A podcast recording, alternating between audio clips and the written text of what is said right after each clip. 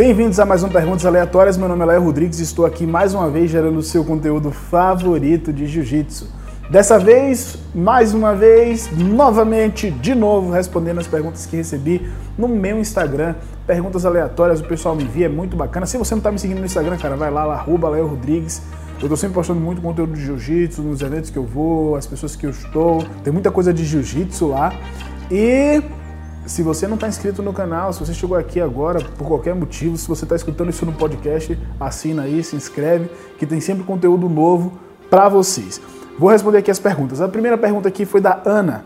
Foi uma pergunta muito legal, é o seguinte: pensa em continuar a competir? Olha, Ana, eu estou numa outra fase da minha vida agora, estou no outro momento e sinceramente eu não sei se eu quero voltar a competir também tem todo o contexto que a gente está vivendo no mundo, pandemia, todo mundo sem treinar direito, é muita gente morrendo ainda, infelizmente. E aí, apesar de da gente já estar tá tentando voltar ao normal, eu ainda me sinto ainda muito preocupado, né?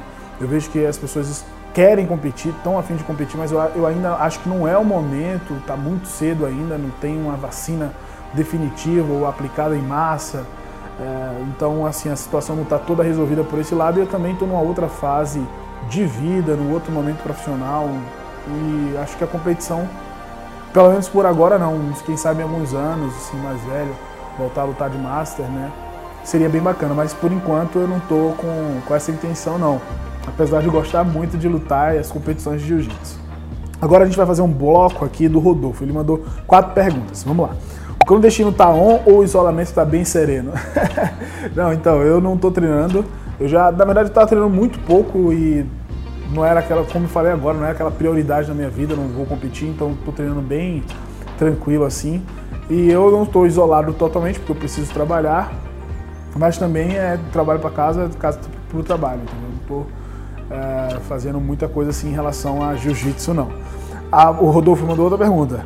Você engolia ou caía na porrada? Cara, com aquele tapa, né? Cara, é difícil. Depois de um tapa na cara, eu acho que é difícil até você raciocinar. A gente nunca sabe, a gente não, está na pele do outro para saber exatamente como agir, mas um tapa na cara, bicho, acho que desperta um, um bicho dentro da gente, né? Outra pergunta do Rodolfo: sai ou não aquele paredão do Zé do, dos Estados Unidos contra o Brasil lá no México? Eu vou responder essa já já, peraí, porque ela é junto com o Eu vou responder a do Rodolfo primeiro. Ele perguntou o seguinte: qual a sua opinião do PAN com as fronteiras fechadas? Sendo sincero, Acho que a IBJJF já tem demonstrado isso há muito tempo, que o público agora alvo maior, principal, está nos Estados Unidos, então eu acho que fazer o Mundial lá, todos os anos, já é uma demonstração de que não está nem aí para o brasileiro. Por N fatores, né? Não é fácil tirar o visto, as passagens são caras e enfim. Ah, isso daí já é uma demonstração clara da parte da IBJJF que o brasileiro está realmente segundo plano.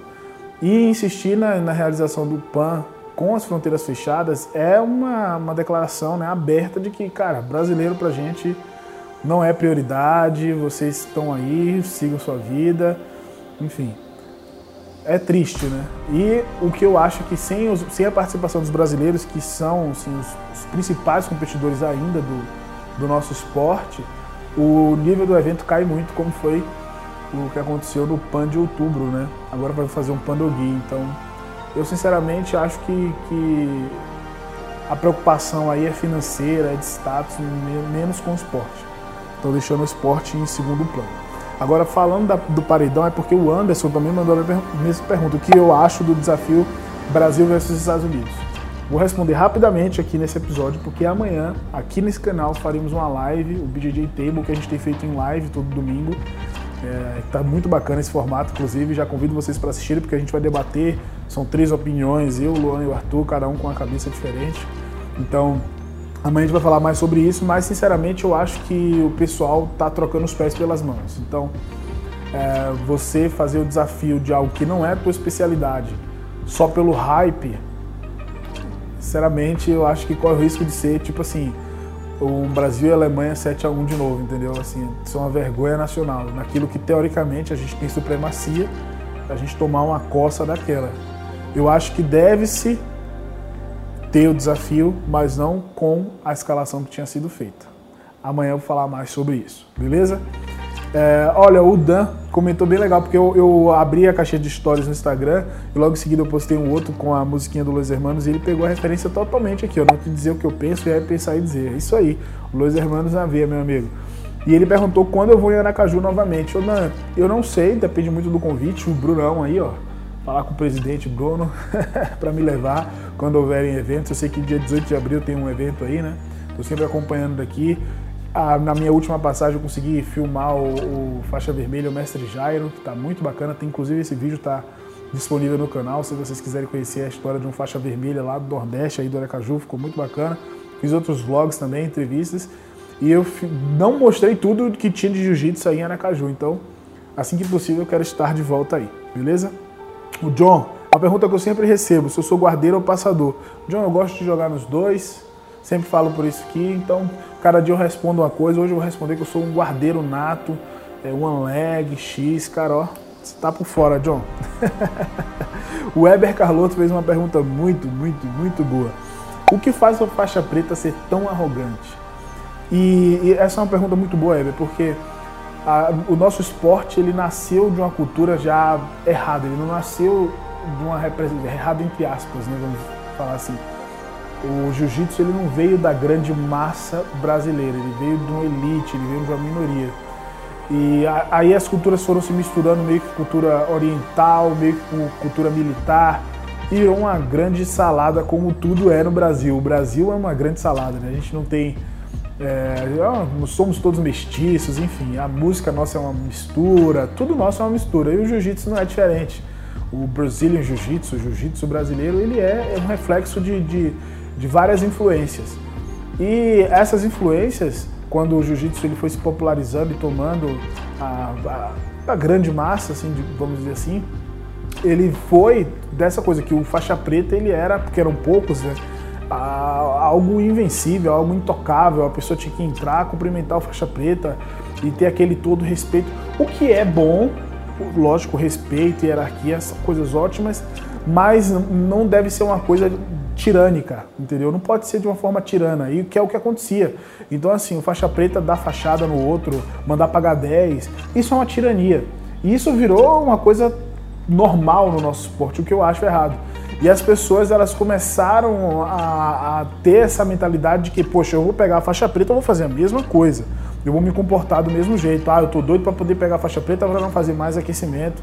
Eu quero pegar minha faixa preta para poder mandar os outros pagar 10, enfim, para dar fachada em menos graduado, para pagar os outros. Era, essas coisas eram comuns de se ouvir. Graças a Deus isso tem mudado, né? Com esses tempos agora a gente tem um número muito maior de faixas pretas.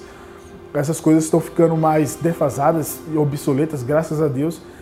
Mas ainda existe, principalmente em lugares menores, lugares onde não existam tantos graduados assim. Eu treinei minha vida inteira aí na B9, né, de faixa preta. Você chega lá no treino de meio-dia, tem 40 faixas pretas. Então, assim, você é só mais um. Agora, se você chega num lugar onde tem só um, ou você é o único faixa preta, você tem que se impor e as pessoas querem se impor na base da tirania, o que é um, grande risco, porque esse comportamento ele acaba sendo replicado e vai crescendo, crescendo, crescendo e é muito ruim para o esporte e para trazer mais pessoas, porque nem todo mundo gosta, eu mesmo não gosto disso. Quando eu comecei, eu passei por isso, as pessoas queriam me apagar, enfim, fazer brincadeiras de mau gosto, porque eu era faixa branca, faixa azul. E isso foi mudando com o tempo. Hoje eu, eu sou faixa preta, eu chego no lugar, eu entendo que eu tenho que ser o exemplo de como um faixa azul, um faixa roxa, é, deva se comportar. Então eu trato todo mundo bem, tento tratar todo mundo com educação. Não tenho problema nenhum se a pessoa me convida para treinar. Não, ah, não, não pode chamar um faixa preta para treinar. Porque se a pessoa está me convidando para treinar, um menos graduado, isso para mim é um ótimo indicativo de que eu tenho essa abertura com a pessoa e que deve ser o certo. Eu, eu faixa preta, tenho que dar abertura para que a pessoa queira treinar comigo, não o contrário, entendeu? É, de que a pessoa tenha medo de chamar o faixa preta para treinar, porque senão o esporte não evolui, as coisas não, a, a, não existe a troca de técnica, não existe a troca de informação, enfim. Ah, faixa preta que tem medo de apanhar, que é isso, cara? Todo mundo apanha, entendeu? Não tem que ter medo, tem que ter a hombridade para de apanhar com a cabeça erguida. Então, eu acho que realmente existem ainda muitos faixas pretas arrogantes, as pessoas aprenderam dessa forma, replicaram muito esse modelo de, de pensamento, de cultura. Mas hoje, graças a Deus, está mudando. A gente, principalmente em lugares maiores, lugares onde tem, assim, tem um professor e um, vários faixas pretas, isso muda muito. A gente tem grandes equipes aqui em São Paulo e no Brasil afora. Mas quando você chega no, no, em lugares menores, ainda existe essa arrogância, assim, né? Às vezes nem faixa preta, o cara pegar a faixa roxa, ele é o único faixa roxa do ambiente, então ele acha que tem que se impor na porrada e por aí vai. Eu não sei se o que eu tô falando faz sentido para vocês, até comenta aí se é com vocês assim também, porque eu vejo isso, ainda vejo, mas eu sei que vai mudar com o tempo. E depende de nós, né, os, os faixas pretas, darem um verdadeiro exemplo aí. Beleza? Vamos lá. Pergunta do Raul Vovô. Quando vai fazer um vídeo sobre os velhos que treinam? Se liguem, velho que sai na porrada. Vovô, você tá por fora, hein? Já fiz esse vídeo, fiz uma live com o Andrei do Jiu-Jitsu depois dos 30. Eu sou master. Não parece, né? Nossa, nem comenta isso. Mas tem vários conteúdos sobre isso aí, é, dos masters treinando. Então dá uma olhada aí no canal que tem bastante coisa sobre isso e posso fazer de novo, posso fazer com uma outra pessoa. Eu adoro fazer esse tipo de conteúdo, beleza?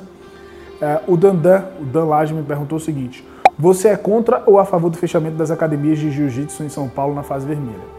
Olha, Dan, é uma coisa muito complexa, porque ao mesmo tempo que eu entendo que os professores eles precisam disso para sobreviver, é, é o ganha-pão dos caras, eu também entendo que tem pessoas morrendo e a gente não sabe como esse vírus se espalha. E também tem uma outra coisa.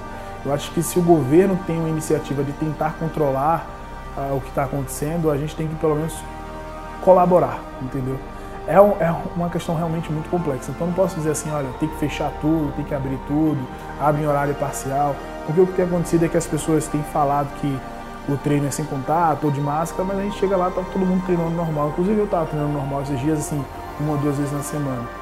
É muito difícil isso, mas, é, de novo, nós como esportistas e como jiu-jiteiros, nós temos que ser o exemplo. Então, se existe a, a, oportunidade de darmos o exemplo, mesmo que isso seja custoso, acho que a gente deve dar o exemplo. Ah, agora mudou, né? Só, eram 10 dias, era uma semana na verdade, agora vai até o final do mês de março. E de novo a gente está vendo tudo que aconteceu em 2020 acontecendo novamente. E muito disso foi por conta do descuido agora nas férias, né? Natal, Ano Novo, aí teve gente que foi comemorar Carnaval e os números estão lá em cima, estão na verdade maiores e piores do que março de 2020. Então a gente não, a gente não pode deixar que nossa paixão nos segue, que a gente haja só pelo, pelo amor pelo esporte. A gente tem que ter o pé no chão nesse momento, ter consciência de que ainda tem pessoas morrendo, agora é né, um público mais jovem, e se a gente pode ser o exemplo, que sejamos o exemplo, tá bom? Mesmo que seja custoso. Meu amigo Fernando, que sempre me manda perguntas, essa foi bem aleatória. Quanto tá a gasolina por aí? Cara, tá caro, velho. A gasolina, eu fui um dia desse no posto aqui do lado, né? Eu, o escritório aqui no Itaim Bibi, então aqui bem próximo. O, a gasolina aditivada tava 7,99. Meu amigo, é, tá difícil, tá estranho. o Devar perguntou o seguinte: tá autorizado andar de moto e ir no mercado vestindo kimono camuflado? Olha, tá tudo permitido levar aí em Londrina, então, vixe, vai fazer um sucesso. Mas depois de tudo que está acontecendo no mundo, eu não acho mais nada estranho. Tudo para mim tá normal. Então se eu, se eu vendo alguém de, de moto e kimono camuflado, eu vou achar normal. Depois de tudo que está acontecendo nesse ano, tá uma loucura. A última pergunta do Nino, o Nino sempre está participando, valeu Nino. É, ele perguntou, na verdade, eu abri essa caixinha numa quarta-feira, estou gravando isso aqui no sábado, e ele estava falando da novidade do BDJ Stars, que seria anunciado dia 10 e já foi anunciado. Vou fazer um vídeo falando mais sobre isso, que é do reality show agora do BDJ Stars, que vai no ar dia 8 de abril, do New Stars.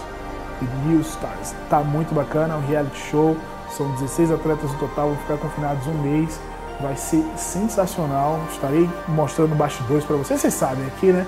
A gente tem conteúdo exclusivo, a gente não brinca em serviço. Então, ó, essa, essa novidade está muito bacana. Eles ainda não anunciaram todos os participantes, então fiquem espertos que a gente vai falando aqui também no canal. Beleza? É isso. Obrigado a todos que enviaram suas perguntas. Semana que vem aí eu devo abrir novamente a caixinha lá no Instagram, arroba Rodrigues. Você que escutou até agora, cara, se inscreve no canal, bicho. Pô, se você chegou aqui até agora e não se inscreveu no canal ainda, vacilação, hein? E se você está escutando isso no podcast, assina aí, não seja no Spotify, no iTunes ou na plataforma que você está escutando, porque sempre que sair um conteúdo novo você vai ser notificado. No mais é isso, a gente se vê em breve. Fique com Deus. Até a próxima.